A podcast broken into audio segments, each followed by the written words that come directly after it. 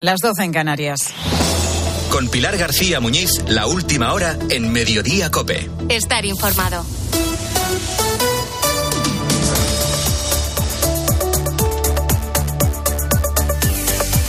¿Qué tal? ¿Cómo estás? Muy buenas tardes. Bienvenido a Mediodía Cope. A falta de una, son dos las delegaciones del Parlamento Europeo que visitan España esta semana. La primera abordará la ley del solo sí es sí y otras normas relacionadas con la explotación sexual o dependencia.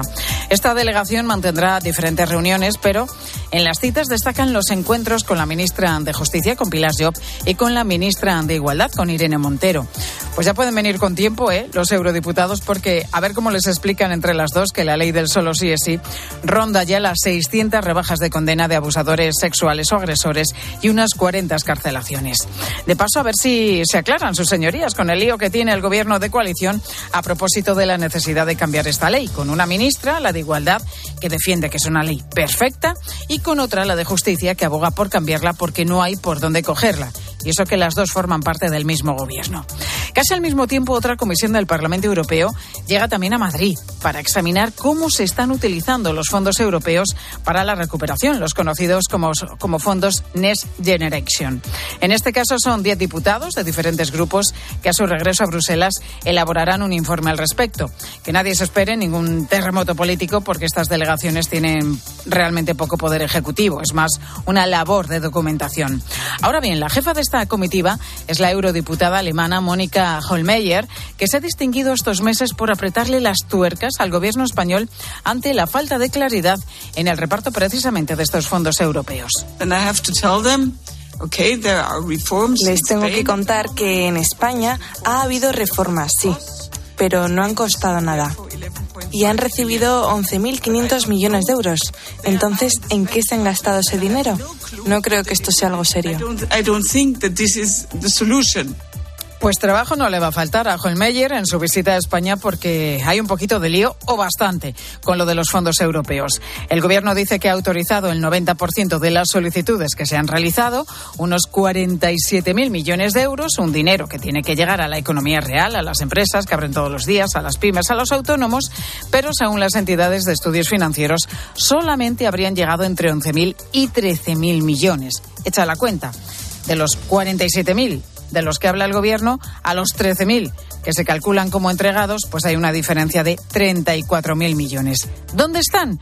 Pues posiblemente perdidos en la maraña burocrática hasta que vayan llegando a esa economía real. Y aun con todo podemos darnos con un canto en los dientes porque el sistema se ha agilizado bastante desde que empezó el reparto de fondos. Sí, se ha agilizado bastante, pero no lo suficiente. Y están pasando también otras cosas destacadas que debes conocer y que te cuenta ya Ángel Correas. Sí, Pilar, y a partir del 2024 se acabará ese gesto de llegar a un aeropuerto y sacar los recipientes con líquidos y los dispositivos electrónicos como los ordenadores portátiles de la maleta cuando queramos pasar por ese control de pasajeros. AENA implantará nuevos escáneres con rayos X en 3D que permitirán inspeccionar los equipajes, equipajes sin necesidad de abrirlos. Los aeropuertos de Barajas en Madrid y el del Prat de Barcelona serán los primeros en implementar el sistema a principios del 2024. Para finales del próximo año le tocará al, aeropuerto de Palma de Mallorca. Y visita sorpresa de Joe Biden a Ucrania. A cuatro días de que se cumpla el primer aniversario de la invasión rusa, el presidente estadounidense ha devuelto a Zelensky la visita que éste le realizó hace dos meses a Washington. En Kiev, Biden ha prometido 500 millones de dólares adicionales para afrontar la guerra. Y al menos 47.000 víctimas mortales son las que dejan los terremotos de Turquía y Siria al cumplirse este mes, este lunes, dos semanas del primer seismo. Las tareas de búsqueda de posibles supervivientes ya se han suspendido. Este pasado sábado se produjeron los dos últimos rescates. Y el Papa ha recordado hoy que en la red de relaciones la tecnología no puede reemplazar al contacto humano. Lo virtual no puede reemplazar lo real y las redes sociales tampoco pueden reemplazar la esfera social. Y la muerte del arzobispo auxiliar de Los Ángeles, David O'Connell, el sábado fue un asesinato, según ha confirmado el arzobispo José Gómez. El obispo era conocido como el pacificador por su labor de mediación entre los ciudadanos y la policía y también por su trabajo en la acogida a los inmigrantes en una zona de la ciudad americana con problemas de violencia entre pandillas. Y en los deportes, Corrochano, ¿qué tal? Muy buenas tardes. Hola Pilar, buenas tardes. El Real Madrid, camino ya de Liverpool. A esta hora vuela el Real Madrid a Inglaterra. Mañana es partido de ida de los octavos de final de la Liga de Campeones en Anfield contra el Liverpool, con bastantes bajas importantes en el equipo blanco, Miguel Ángel Díaz. El Real Madrid ha viajado a Liverpool sin Kroos y sin Chouameni. La versión oficial dice que el alemán sufre una gastroenteritis y el francés un cuadro gripal. El que sí está en la lista es Benzema, que en principio mañana será titular. También son bajas Mendy y Mariano. Si Ancelotti plantea el partido con cuatro centrocampistas, Ceballos será titular. Si lo hace con tres delanteros, Rodrigo y Asensio pugnan por el puesto de la banda derecha. El Real Madrid se va a entrenar a las 8 en Anfield. En la Liga, la victoria del Barcelona ante el Cádiz le deja con 8 puntos de ventaja sobre el Real Madrid. El Betis acaba de hacer oficial la rescisión de contrato del director deportivo Antonio Cordón y hoy a las 9 de la noche se completa la jornada de Liga con el Getafe Valencia. Los dos están en puestos de descenso. Estás en Mediodía Cope.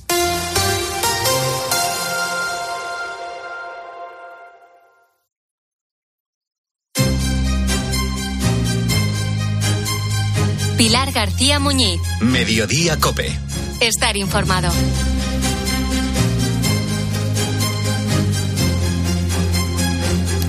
Bueno, madre mía, el susto que se han llevado en Ibargoiti, en Navarra, un municipio que está cerquita de Pamplona, está concretamente a 22 kilómetros de la capital navarra. Allí, ayer domingo, el médico de la zona, que es el doctor Manuel Mozota, fue a visitar a una vecina mayor, a una vecina de 87 años que se encontraba enferma en su casa como consecuencia de lo que parecía una gastroenteritis.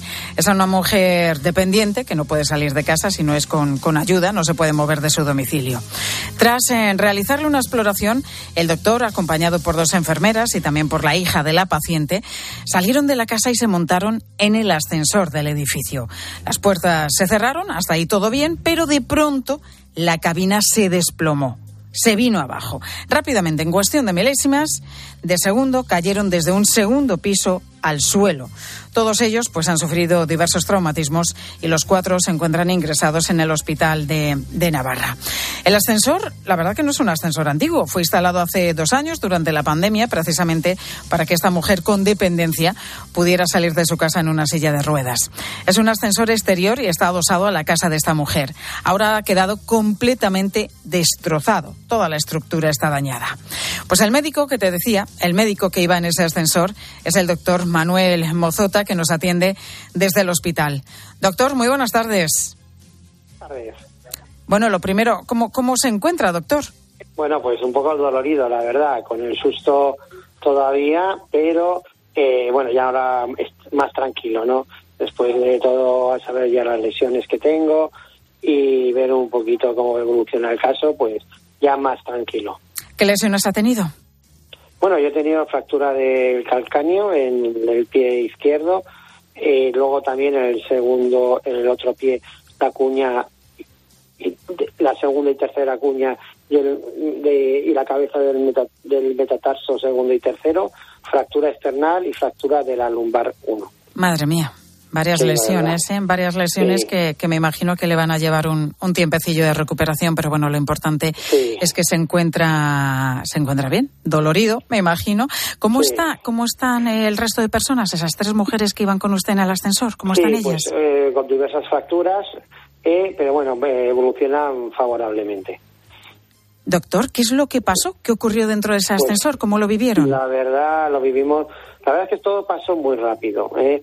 Con una angustia importante eh, y bueno, y de repente es como si, si te caes, ¿eh? de, como si te caes y, de repente un choque fue muy fuerte y toda una polvareda y bueno, y esas cosas pasan, no sé, eh, no sé lo que pasó, eso son cuestiones técnicas que tendrán que ver la, la pues, eh, los técnicos porque qué pasó, pero ahí creo que fallaron falló la seguridad, ¿no? que suele ser todos los ascensores y a veces falló el mecanismo de, del ascensor fueron dos coincidencias muy negativas que nos han llevado a, aquí al hospital. Claro, todo esto en milésimas de segundo, como decíamos, en, es que no te das en, cuenta, ¿no?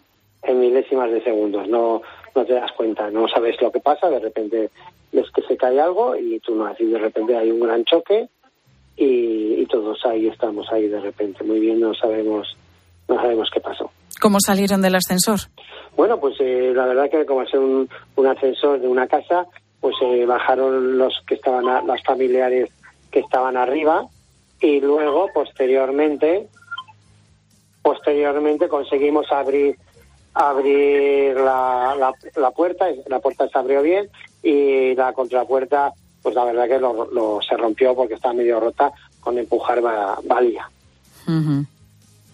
Claro, em, el ascensor estábamos contando que era un eh, ascensor exterior que pertenecía a una vivienda unifamiliar, es decir, todo varias plantas de donde vive una única familia y un ascensor que tuvieron que poner adosado a la vivienda para que esta persona que decíamos que es dependiente, esta mujer de 87 años, pudiera salir a, la calle. ¿Habían tenido algún problema anteriormente en el ascensor? Eh, ¿Funcionaba bien?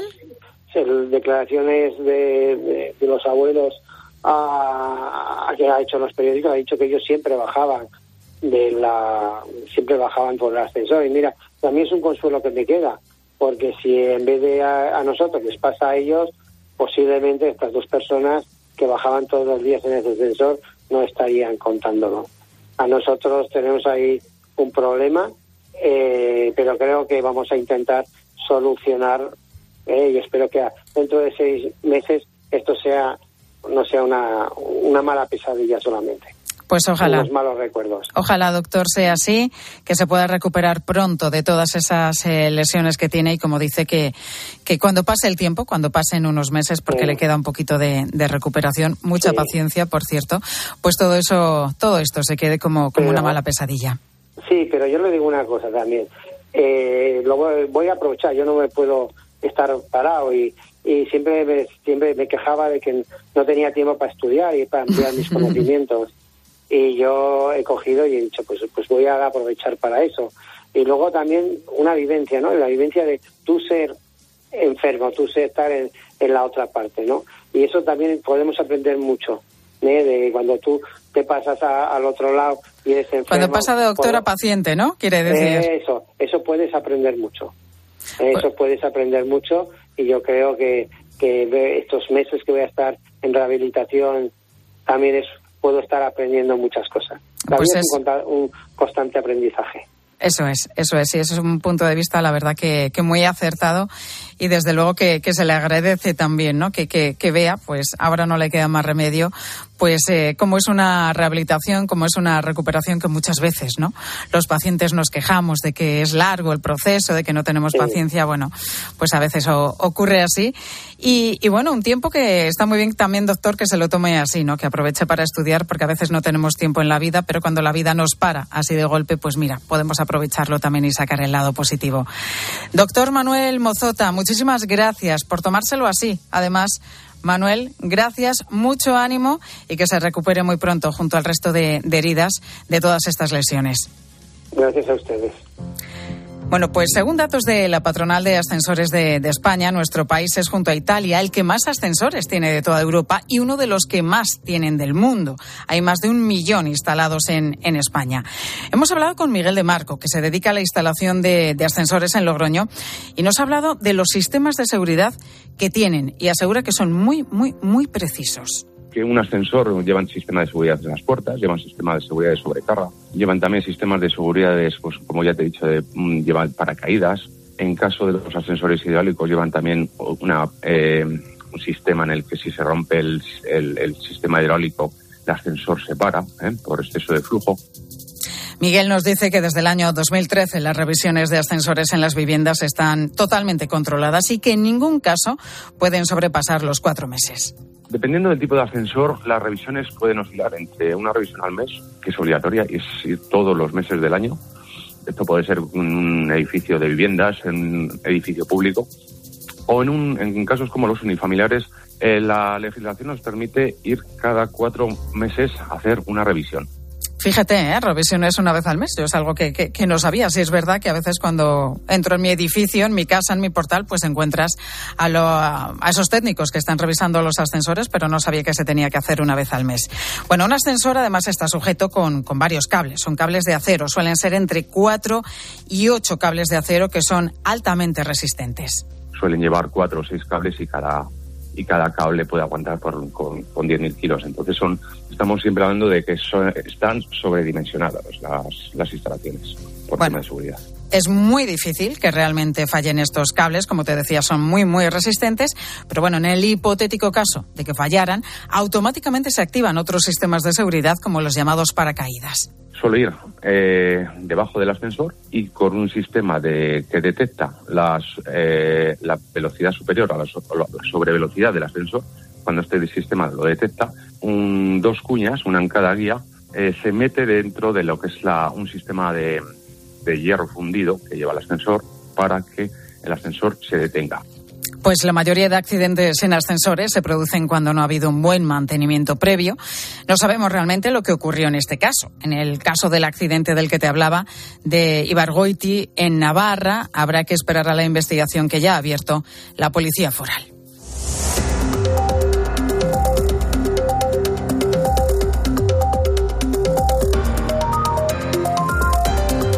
Pues estamos ya en la una y quince minutos de la tarde y bueno, te, voy a hablar de, algo que tiene indignado a, todos los extremeños. Y sí, me refiero a su tren, al tren de Extremadura, que la verdad esto ya no tiene nombre. A la larga lista de incidencias, retrasos y averías se suma lo que ha pasado también este fin de semana y que, como te digo, pues ha vuelto a indignar a todos los usuarios. Fabián Vázquez, Cope Mérida. Muy buenas tardes, Fabián. Hola Pilar, ¿qué tal? Buenas tardes. Esta vez lo que ha pasado es que se han vendido más billetes de la cuenta. Así es. Después de una noche de fiesta en Badajoz, la noche del sábado, disfrutando del carnaval, pues cientos de personas decidieron volver a casa en tren.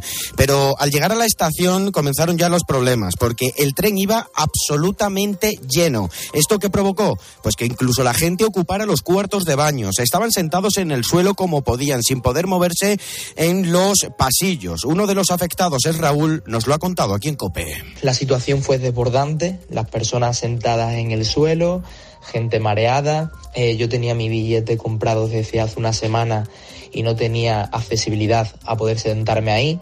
Tuve que sentarme en el suelo, mis amigos sentados eh, en el baño, y eso que tenía ya el billete comprado con antelación, ¿eh? Pues muchos jóvenes aprovechaban los servicios especiales que Renfe anunciaba bombo y platillo con motivo del carnaval pacense, fiesta de interés turístico internacional, pero se convertían en una nueva incidencia de las muchas que sufre el tren de Extremadura y que venimos denunciando. Esto, pues, que ha provocado que muchos, como el propio Raúl, volvieran a denunciar la situación ferroviaria que vivimos los extremeños. Fue vergonzoso y, sinceramente, da igual por el partido político que esté mandando y demás porque los años que llevamos de democracia, eh, las decisiones importantes que se toman en Madrid, ni los extremeños ni Extremadura importamos nada. Esto ocurrió ayer domingo a las 7 de la mañana. A esta hora, a la 1 y 17 minutos, seguimos esperando respuesta por parte de Renfe. Claro, porque eso te iba a preguntar. Eh, Fabián, desde Renfe, ¿qué dicen? Porque esto claramente es overbooking, como pasa en los aviones. ¿Esto está permitido en los trenes? Pues es lo que hemos preguntado a la compañía, si esto está preguntado, porque eh, todo el mundo sabe que si eso ocurre en un avión, evidentemente la gente se, se queda, se queda en, tierra, claro, lógicamente. Y no viajan hacinados, porque es la palabra y de pie, porque puede haber un frenazo. Y de pie no, no, debería viajar nadie. De hecho, bueno, se valoró, ¿no? de poner cinturones también en los trenes. No tiene sentido que la gente vaya de, de pie. Claro, y con gente también sentada en el suelo, que lo que puede provocar son montoneras dentro del tren, en el caso de un frenazo, como bien dices, y que puede provocar una auténtica tragedia. Y esto, como decimos, se suma a la larga lista de incidencias. Eh, son muchas. Podemos estar aquí hasta, hasta esta noche. es verdad, porque, Fabián, claro, es que hemos hablado mucho en las últimas semanas de, de lo que ha pasado con los trenes de Cantabria y de Asturias, con esos trenes diseñados, pero que al final, ilicitados, que no, no cabían por los túneles.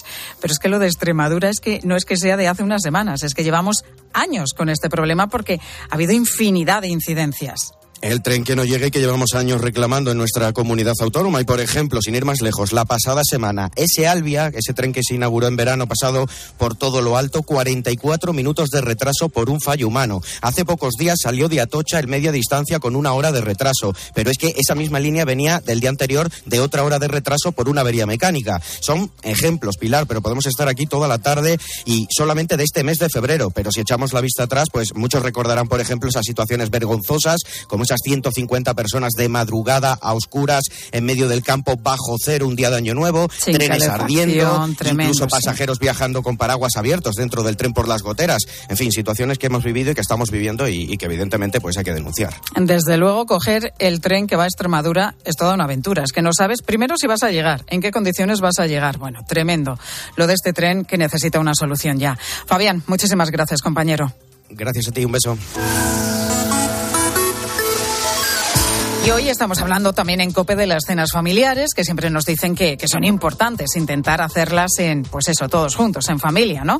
Es verdad que con los horarios de trabajo y de estudios, pues es difícil coincidir a la hora de la comida, en el desayuno incluso. Por eso nos aconsejan siempre cenar juntos para mejorar la comunicación y de paso fomentar también una alimentación saludable, algo en lo que influye también muchísimo la planificación. El problema es que solamente dos de cada diez familias planifica los menús de toda la semana. Y sobre esto te preguntamos hoy, ¿cenas en familia o por los horarios que tenéis en casa es imposible? ¿Piensas con antelación los menús de toda la semana? ¿Cómo te organizas para intentar llevar pues una dieta sana y equilibrada?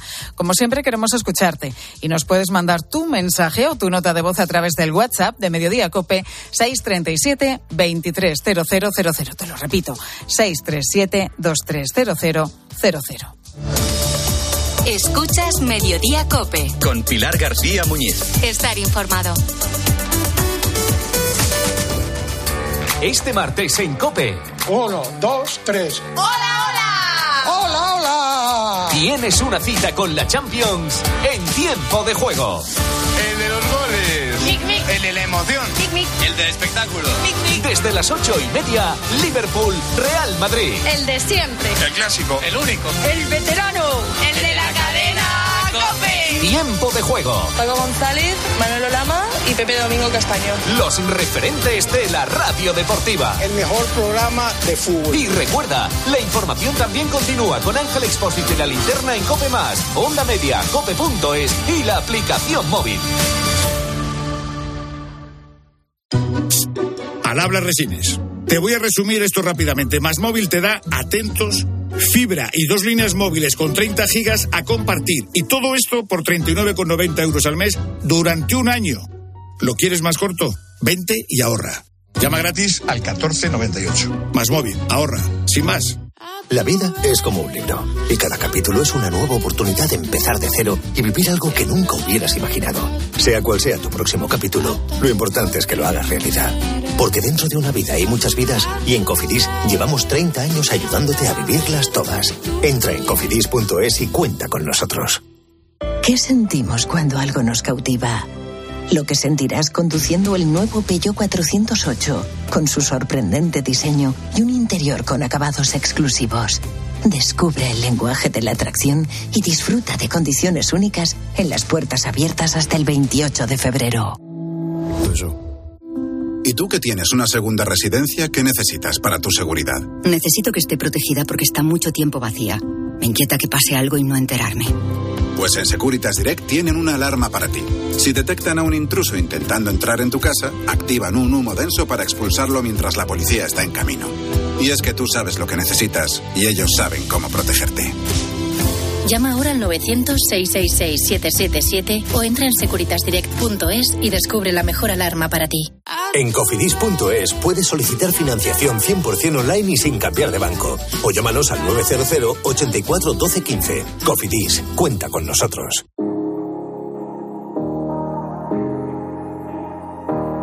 Pilar García Muñiz. Mediodía Cope. Estar informado. Was doing just fine before I met you. I drink too much and that's an issue, but I'm okay. Hey, you tell your friends it was nice to meet them, but I hope I never see them again. Estos días se cumple un año de lo que muchos conocen como la Semana Trágica del Partido Popular, aquella que comenzó con la publicación de diferentes informaciones sobre una presunta comisión cobrada por el hermano de Isabel Díaz Ayuso y un supuesto caso de espionaje al entorno familiar de la presidenta madrileña, y una semana que terminó con el adiós de Pablo Casado y el cambio de rumbo político en el PP. Una tormenta que tuvo varios protagonistas y un escenario clave en todo ello. El estudio de COPE, Carlos Herrera y una entrevista que en un principio no iba a ser para Pablo Casado. Yo la tarde anterior le propuse a, Teodoro García Gea, eh,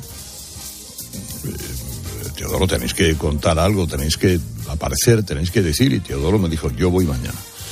Y mañana te cuento las cosas o te respondo a lo que tú quieras. Y por la mañana, a primera hora, lo que recibí yo fue un, un mensaje de Pablo Casado en el que me decía, voy a ir yo, porque creo que soy yo el que tengo que contar. Y lo demás lo escucharon ustedes en directo. Y tanto que lo escuchamos, bueno, porque toda España estuvo pendiente de esa entrevista en la que dos días más tarde de conocer esa información que hablaba del supuesto cobro en forma de comisión del hermano de Díaz Ayuso, pues Pablo Casado en esa entrevista daba una cifra. Es usted el que tiene que demostrar que ha cobrado 280.000 euros, en teoría. Por supuesto, pero es que por eso yo no estoy denunciando este contrato públicamente, yo estoy pidiendo explicaciones que no se me han dado. Yo sí, cuando presida el gobierno de España, no permitiría que un hermano mío cobrara 300.000 euros por un contrato adjudicado directamente por mi Consejo de Ministros. Pues esta, sin saberlo, sería su última entrevista como líder del Partido Popular.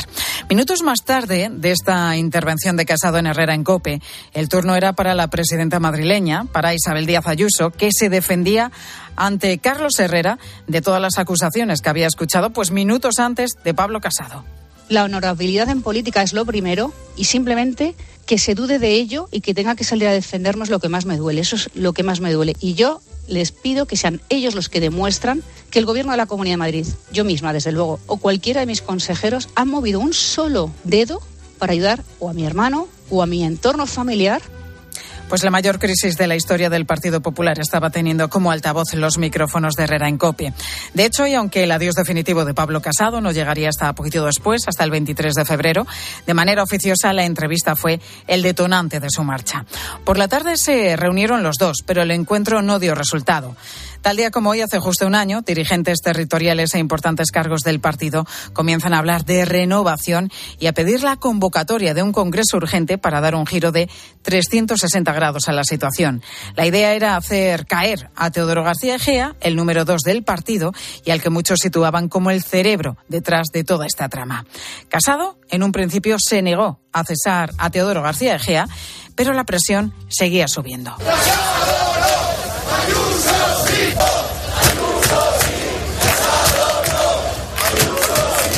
Los gritos suenan en Génova 13 y los teléfonos se echan humo. Se multiplican los contactos entre la dirección del PP y los varones regionales, hasta los que eran amigos y apoyos para Casado, como por ejemplo el murciano Fernando López Miras, pues dejan de serlo. La solución tiene que pasar por centrarnos en los problemas de los españoles. Los españoles no quieren que hablemos del Partido Popular ni que hablemos de nuestros problemas internos.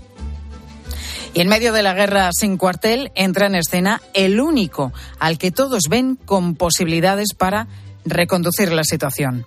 Él sabe eh, lo que pienso y, por tanto, él, le corresponde eh, tomar esa última decisión. Es el presidente del partido y le corresponde asumir su responsabilidad.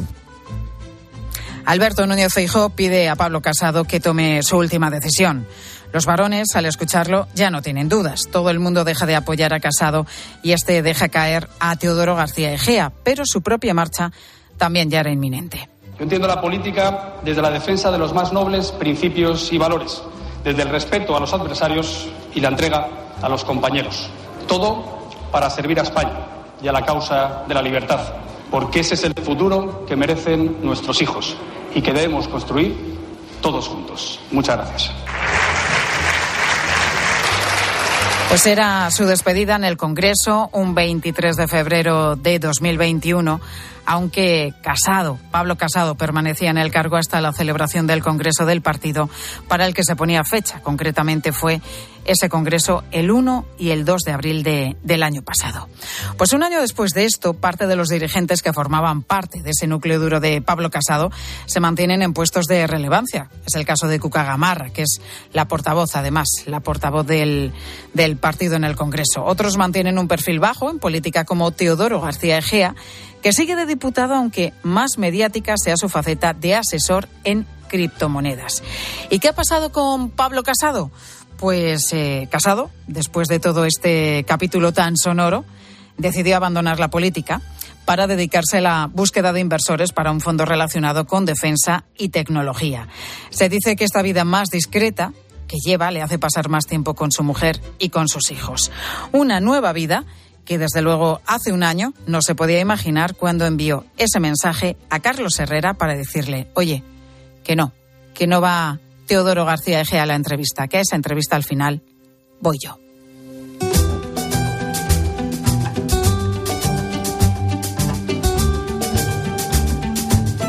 Pues vamos a llegar enseguida a la una y media de la tarde, a esa hora como siempre aquí. Y en mediodía lo que hacemos es un nuevo repaso a la actualidad.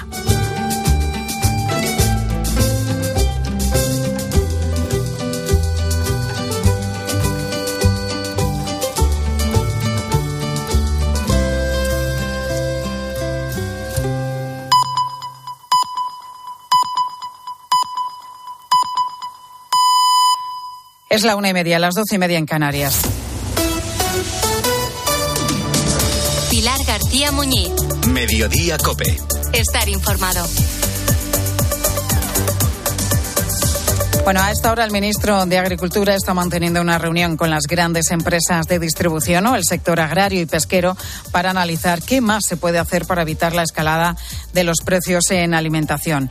Ni la rebaja del IVA en algunos productos básicos han podido evitar que hoy hacer la compra sea de media un 15% más caro que hace un año. Eso sí, el ala socialista del gobierno rechaza la idea de la otra parte del gobierno de coalición, la de Unidas Podemos, que propone bonificar algunos productos en un 14%. Y estamos también pendientes de una visita, concretamente la de los 10 parlamentarios europeos que han llegado a Madrid para conocer la gestión que el gobierno de Pedro Sánchez está haciendo de los fondos europeos. Ya hemos recibido 37.000 millones de euros, de esos conocidos como Next Generation. A día de hoy, según los cálculos eh, de COPE, solo un tercio de ese dinero que España ha recibido de Bruselas ha llegado a la economía real. Manuel Hidalgo es experto en fondos europeos de ESADE de 13.000 millones de euros no significa que hayan sido transferidas a las cuentas corrientes de los beneficiarios, sino que ya tenemos un nombre y un apellido de quién va a hacer una obra, de quién va a licitar un servicio, de quién se va a llevar una subvención. Obviamente parte de ese dinero ya habrá sido transferido, ya, ya estará en dichas cuentas corrientes, pero no todo.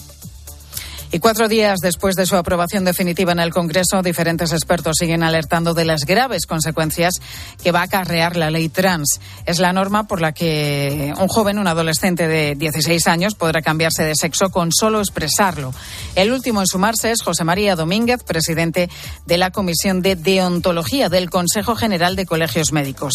Esta mañana advertía aquí en COPE de que al menos la mitad de los casos se van a arrepentir. Hablaba también del llamado efecto contagio. ¿Hablamos de contagio social, de propagación, de moda, de ligereza? Sí, efectivamente. Es decir, desde el punto de vista médico, no hay duda que la transexualidad existe, pero probablemente la alta incidencia en determinados grupos pues pueda estar condicionada. Y de hecho, además, se ve como en determinados colegios o en determinados grupos se ha visto una incidencia excesiva. Y Joe Biden, el presidente de los Estados Unidos, ha visitado Ucrania por sorpresa.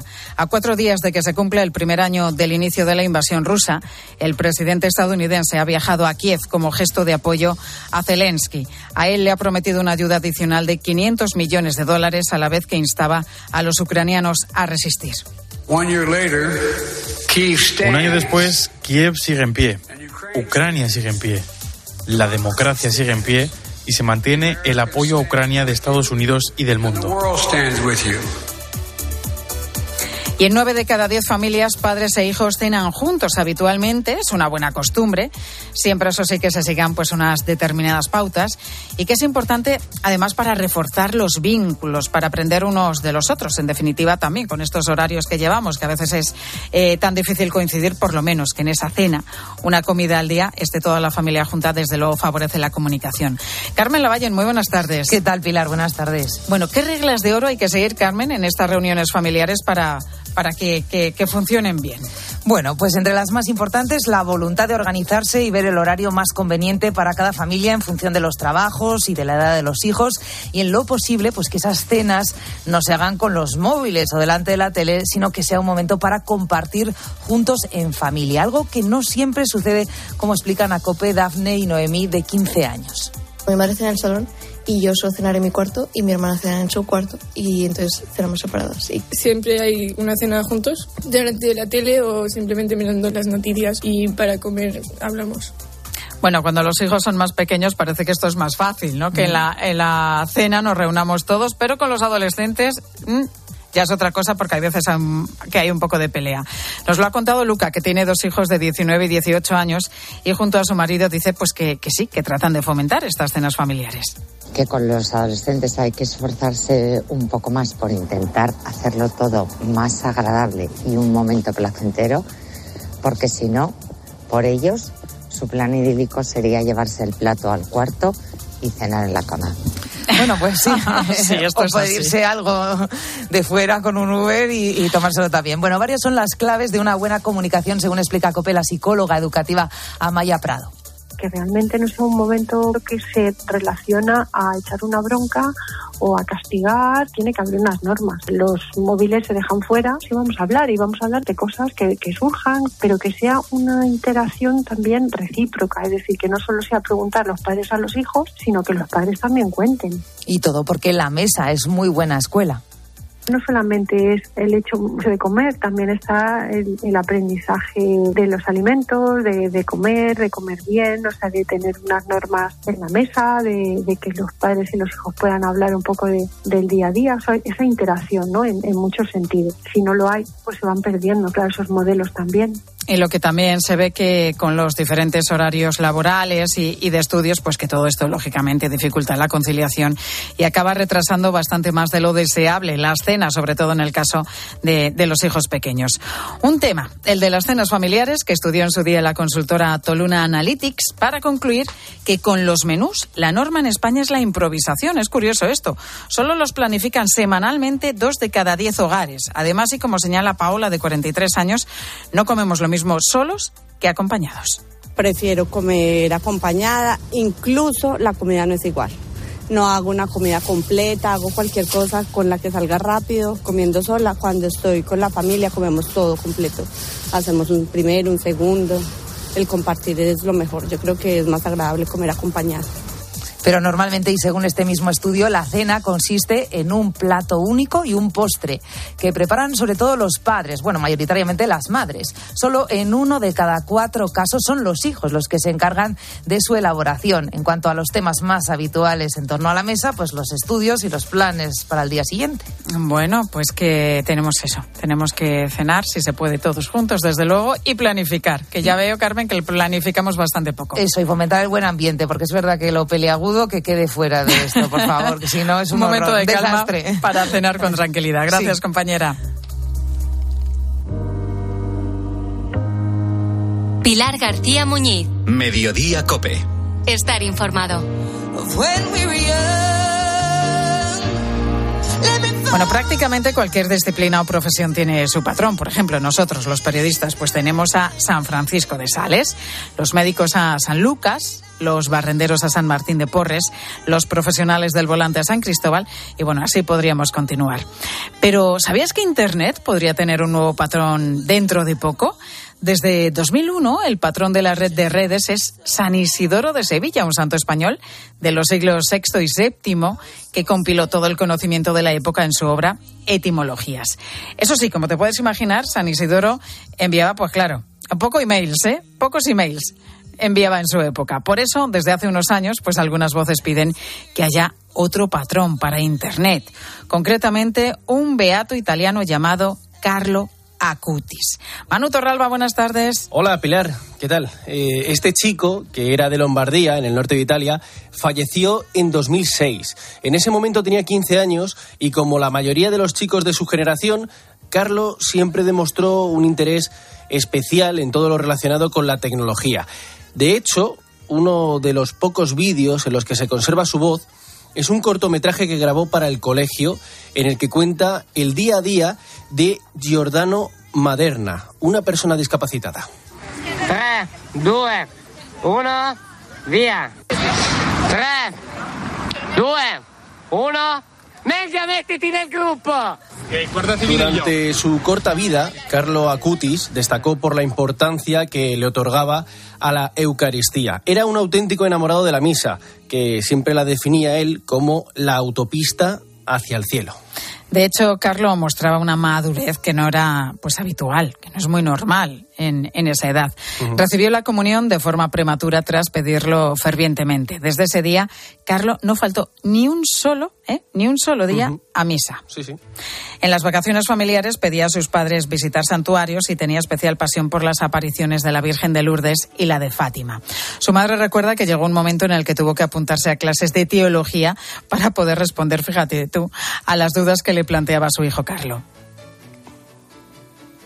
Además, rezaba el rosario todos los días, se confesaba una vez a la semana y era catequista de los niños de su parroquia. También dedicaba su tiempo libre a visitar a los ancianos de su barrio. Ahorraba dinero para dárselo a los pobres, ayudaba a las personas sin hogar y era voluntario también en comedores sociales. Sí, pues su otra pasión, la tecnología y todo lo relacionado con Internet, la empleó en un proyecto de evangelización, una serie de materiales audiovisuales relacionados con su devoción por la Eucaristía. Fue, de hecho, uno de los precursores del uso de este tipo de medios para la evangelización. Y quiero que escuches, Pilar, unas declaraciones a Eclesia, el portal de religión de Cope, en las que su madre, Antonia Salzano, destacaba cómo su hijo empleó la tecnología para hacer el bien.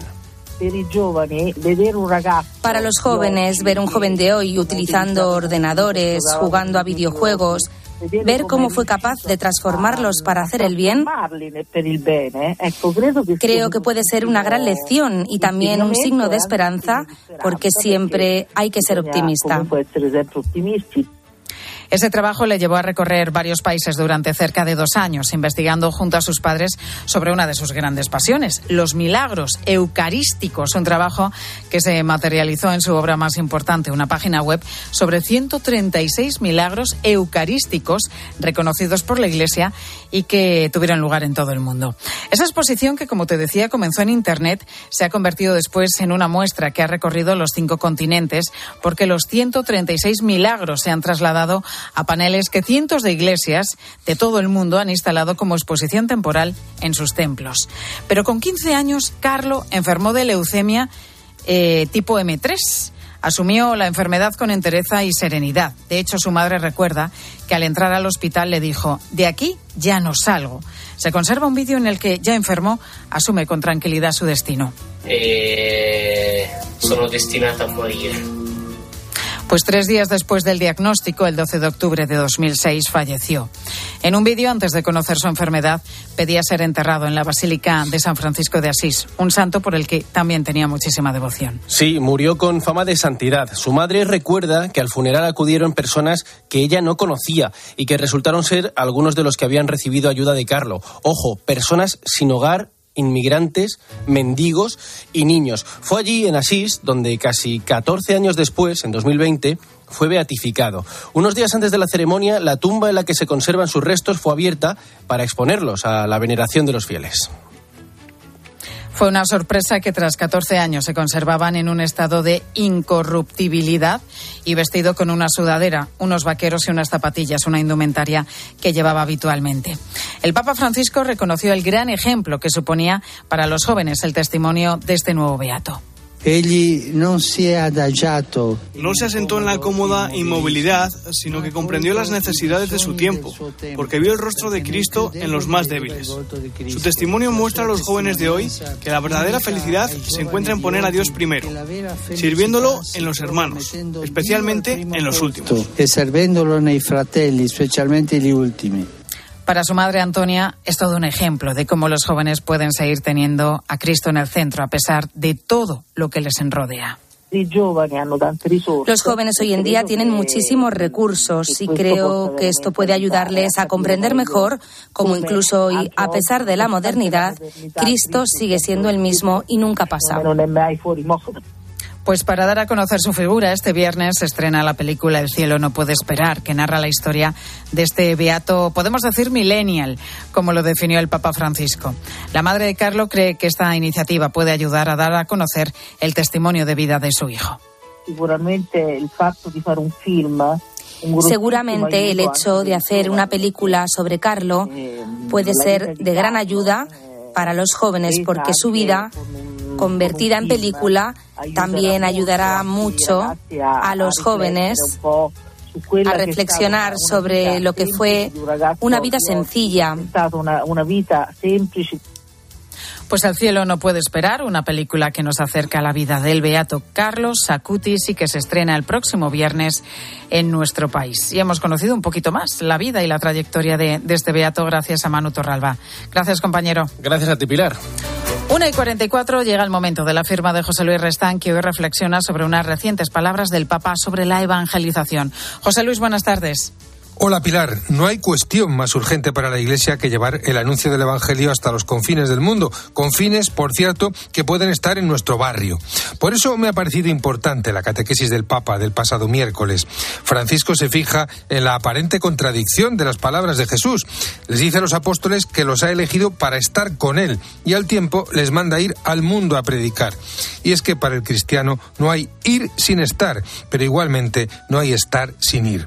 Solo puede llevar el Evangelio de Jesús uno que está con Él, y con Él se está participando de la vida de su Iglesia, escuchando su enseñanza, recibiendo los sacramentos, experimentando y ejerciendo la caridad.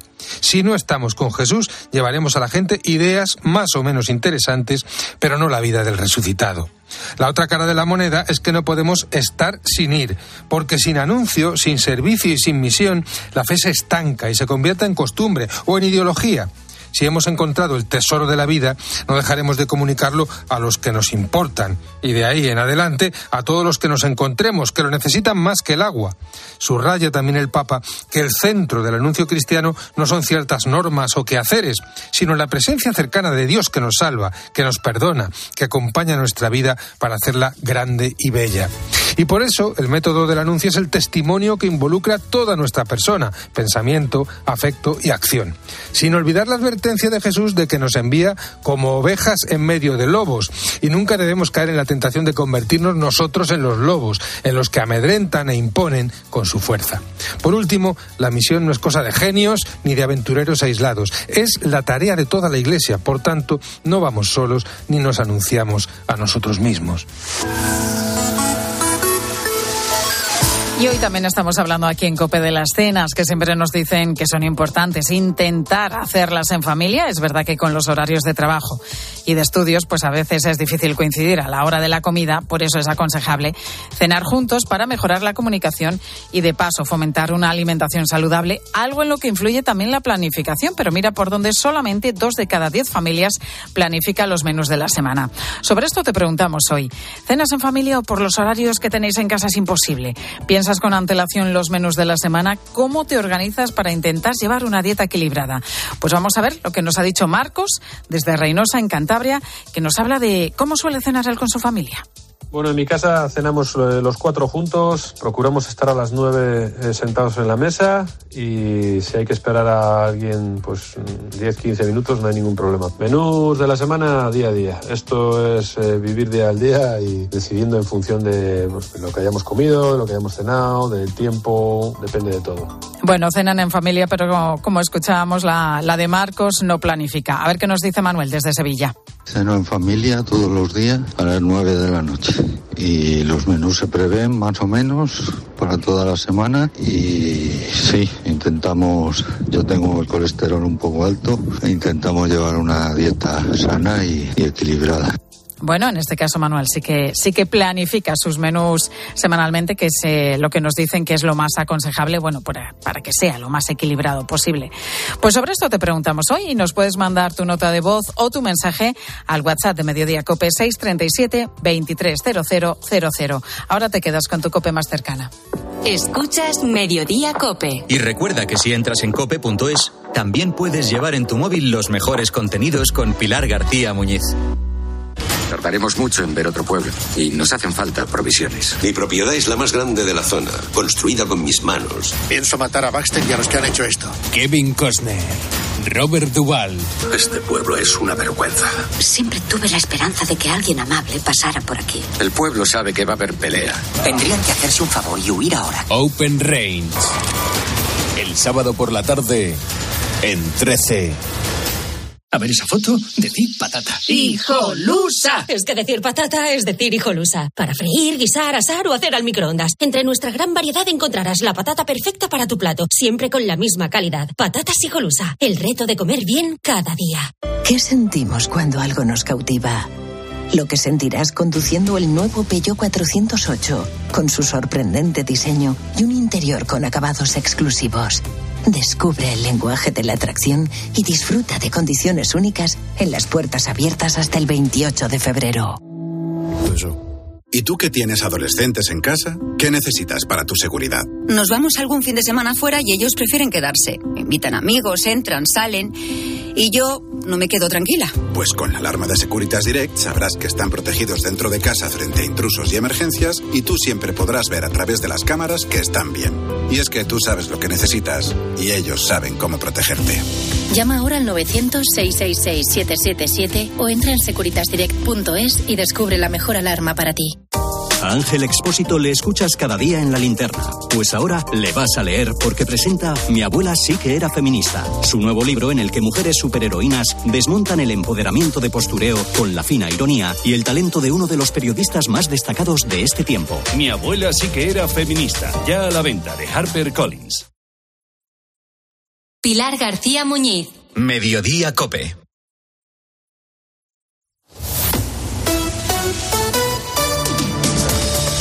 Cope Madrid. Estar informado. En poco más de una hora arranca una nueva huelga de los trabajadores afectados por la reordenación de la urgencia extrahospitalaria en la Comunidad de Madrid. En concreto, los paros están convocados desde esta tarde hasta las 12 del miércoles, día 22. Estas tres jornadas de paro darán paso a la huelga convocada para todas las categorías de atención primaria el jueves 23 de febrero. Coincide además con el cumplimiento de los tres meses desde que arrancó la huelga de casi 5.000 médicos y pediatras de nuestra región. El consejero de Sanidad, Enrique Ruiz Escudero, por cierto, acaba de anunciar su intención de reunirse de nuevo mañana con el comité de huelga.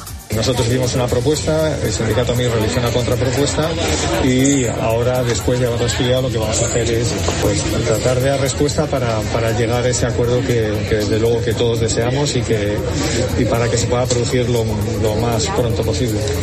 Por cierto, en relación con este conflicto, la Federación de Asociaciones de Personas con Discapacidad Física alertado de que en algunos centros de salud de la región se está presionando a pacientes con discapacidad para que firmen en apoyo a la huelga sanitaria en la región, algo que el sindicato convocante médico AMITS ha desmentido. Javier Fon, presidente de la Federación, ha asegurado en COPE que no van a consentir ningún tipo de presión e instan a las partes a solucionar este conflicto por el bien de todos los madrileños, incluido su colectivo. Mucho más lejos de no entender las reivindicaciones de eh, los profesionales de la sanidad, los apoyamos y entendemos que quieran prosperar porque su futuro será bueno para la atención sanitaria de todos los ciudadanos. Pero es evidente que la ciudadanía ya empieza a agotar su paciencia y no puede ser que en muchos casos personas con movilidad reducida llamen a los ambulatorios y nadie, absolutamente nadie, coja el teléfono. Soy Mónica Álvarez, estás escuchando Mediodía Cope en Madrid. Enseguida te cuento más cosas que te interesan. Ahora es momento ya de acercarnos a la Dirección General de Tráfico. Patricia Arriaga, ¿qué tal? Buenas tardes. Buenas tardes. Pues a esta hora, precaución. Hay unas obras de mejora en la calzada que están dificultando el tráfico en varios tramos y vías. En la entrada a Madrid, en la A4, a su paso por Aranjuez y también en la M45 en Getafe en dirección A4. En el resto de carreteras, situación ya fluida y cómoda. Gracias, Patricia. Mediodía. Cope Madrid. Estar informado. ¿Comprarías una prótesis de cadera por internet y dejarías que te la colocara alguien que no sea médico? No, ¿verdad? Entonces, ¿por qué compras la ortodoncia, el blanqueamiento dental o la férula de descarga si los tratamientos bucodentales son complejos y han de ser personalizados? Consulta con un dentista de tu confianza. Pon la salud de tu boca en buenas manos. Colegio de Odontólogos y Estomatólogos de Madrid. Alerta, alerta. El Tribunal Constitucional va a decidir la nulidad de la plusvalía municipal. Si has vendido, heredado o donado un inmueble desde el mes de enero de 2019, puedes pedir la devolución de la plusvalía. Y si si has pagado el impuesto sobre sucesiones, también puedes pedir la devolución. Devolución garantizada. Contacta con Martínez La Fuente Abogados en el 646-690-032 o en martinezlafuenteabogados.es. Los Fernández son muy amables.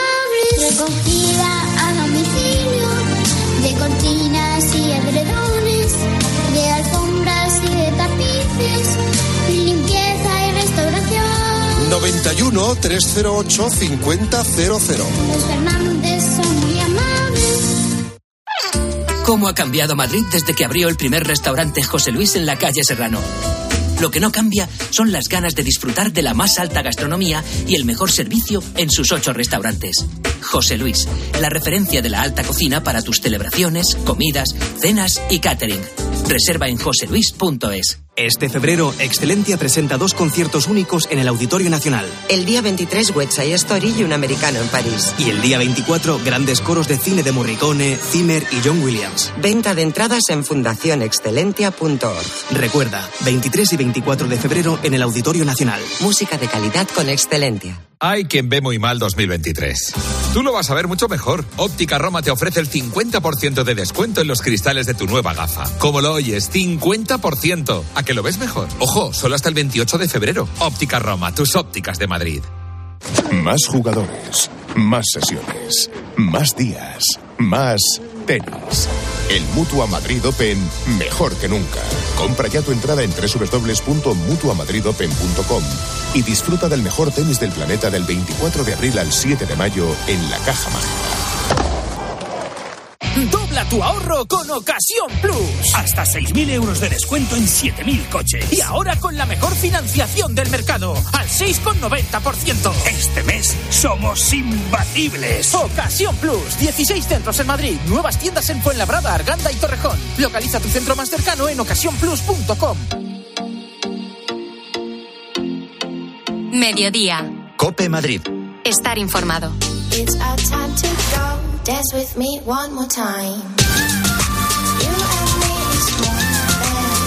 ¿Cuánto tiempo hace que no duermes bien? ¿Que no descansas lo suficiente? Ya ni te acuerdas, seguro. Y es que fíjate, ¿eh? el 48% de la población adulta española y el 25% de la infantil carecen de un sueño de calidad y más de 12 millones de personas se despiertan con la sensación de no haber dormido lo suficiente, según la Sociedad, eh, la Sociedad Española de Neurología. Una situación que seguro que puede cambiar si pones en tu casa Bio, el sistema asturiano que te regala dos horas más de sueño cada noche gracias al entorno regenerativo que crea en nuestra habitación. Adolfo Albistura es director de comunicación de Bio. Adolfo, ¿qué tal? Buenas tardes. Buenas tardes, Mónica. ¿Cómo es posible que Bio nos regale esas dos horas de sueño cada noche? Pues efectivamente, Bio lo que genera es un aire que se llama aire ionizado, es un aire cargado de electrones, que es a través de una tecnología, pues bueno, de muchos años de estudio, pues se genera un aire que es lo que nuestro cuerpo necesita, que es lo que nuestro cuerpo de manera natural en, en, ciertas ocasiones tiene cuando estamos, por ejemplo, en la montaña o estamos cerca del mar o, o cerca de, bueno, cuando hay una tormenta, pues ese aire ionizado lleno de electrones es el que genera la naturaleza. Bueno, pues Bio hace que su tecnología pueda, podamos tenerlo en nuestra propia casa. Entonces, cuando lo ponemos en nuestra habitación principal y estamos durmiendo, lo que vamos a respirar es ese aire y va a hacer que además todos nuestros biorritmos, que sobre todo la mayoría eh, de las hormonas más importantes se segregan por la noche, pues también vaya mucho mejor porque va directamente a la célula. Vamos uh -huh. a descansar mejor, pero sí. sobre todo vamos a estar mucho más saludables y vamos a aumentar y mejorar mucho nuestro sistema inmunológico, que también es muy importante en estas fechas. ¿no? Claro, eso te iba a preguntar, ¿para qué patologías está recomendado además el uso de bio? Pues mira, las respiratorias, evidentemente, eh, gente con aler alergia, que tengan apneas, asma, incluso EPOC, bueno, pues todo lo que es respiración, es eh, bueno Bio es buenísimo no porque va directamente no a todo lo que es el aparato respiratorio pero también temas circulatorios ya que la hemoglobina va a ir con, verdaderamente con oxígeno va a hacer que nuestra circulación vaya mejor más rápida y que si tenemos problemas circulatorios pues también mejore mucho. Incluso las dolencias ya que las dolencias muchas veces vienen vienen señaladas o vienen junto con una inflamación. Si esa inflamación oxigenamos bien pues baja la inflamación y baja también el dolor. Con lo cual tenemos patologías para que Bio tenga esa, esa, esa acción tan positiva y que mejore muchísimo. Claro que si notamos los beneficios desde el primer día, hay que tenerlo conectado las 24 horas del día, pero no hay que preocuparse porque su consumo es, es muy, muy bajito. Y ya la pregunta que nos queda, la más importante, Adolfo, ¿dónde podemos comprar un Bio y qué ventaja tienen los oyentes de COPE? Pues mira, eh, os voy a dar un teléfono que es gratuito para que llaméis y sobre todo nos llaméis para preguntarnos todo lo que necesitéis, ya que seguramente os habrán surgido muchas preguntas, para qué sirve, para mi patología, cómo afecta, etcétera. Bueno, pues os voy a dar un teléfono gratuito y luego si os animáis a comprarlo, los oyentes de COPE vais a tener un 25% de descuento. Con lo cual, llamad ahora para que sepamos que nos habéis escuchado en COPE al siguiente teléfono. Teléfono gratuito de View 900 730 122. Repito despacito, 900 730 122. 900 730 122 es el teléfono de Bio que ya sabes te puede cambiar la vida. Adolfo, Adolfo Albistur, director de comunicación de Bio, gracias, hasta otro día. Gracias Mónica, un abrazo enorme para todos. Adiós. En estos momentos tenemos 19 grados de temperatura en el centro de Madrid. ¿eh? Tenemos un día estupendo, casi primaveral por delante, pero ojito que a partir de mañana ya empiezan a bajar un poco las temperaturas, sobre todo que se va a notar a partir de, del jueves. ¿eh? Las máximas van a bajar 10 grados, así que disfruta del día de hoy. Te quedas con más cosas en Mediodía Cope, ahora ya de la mano de Pilar García Muñiz.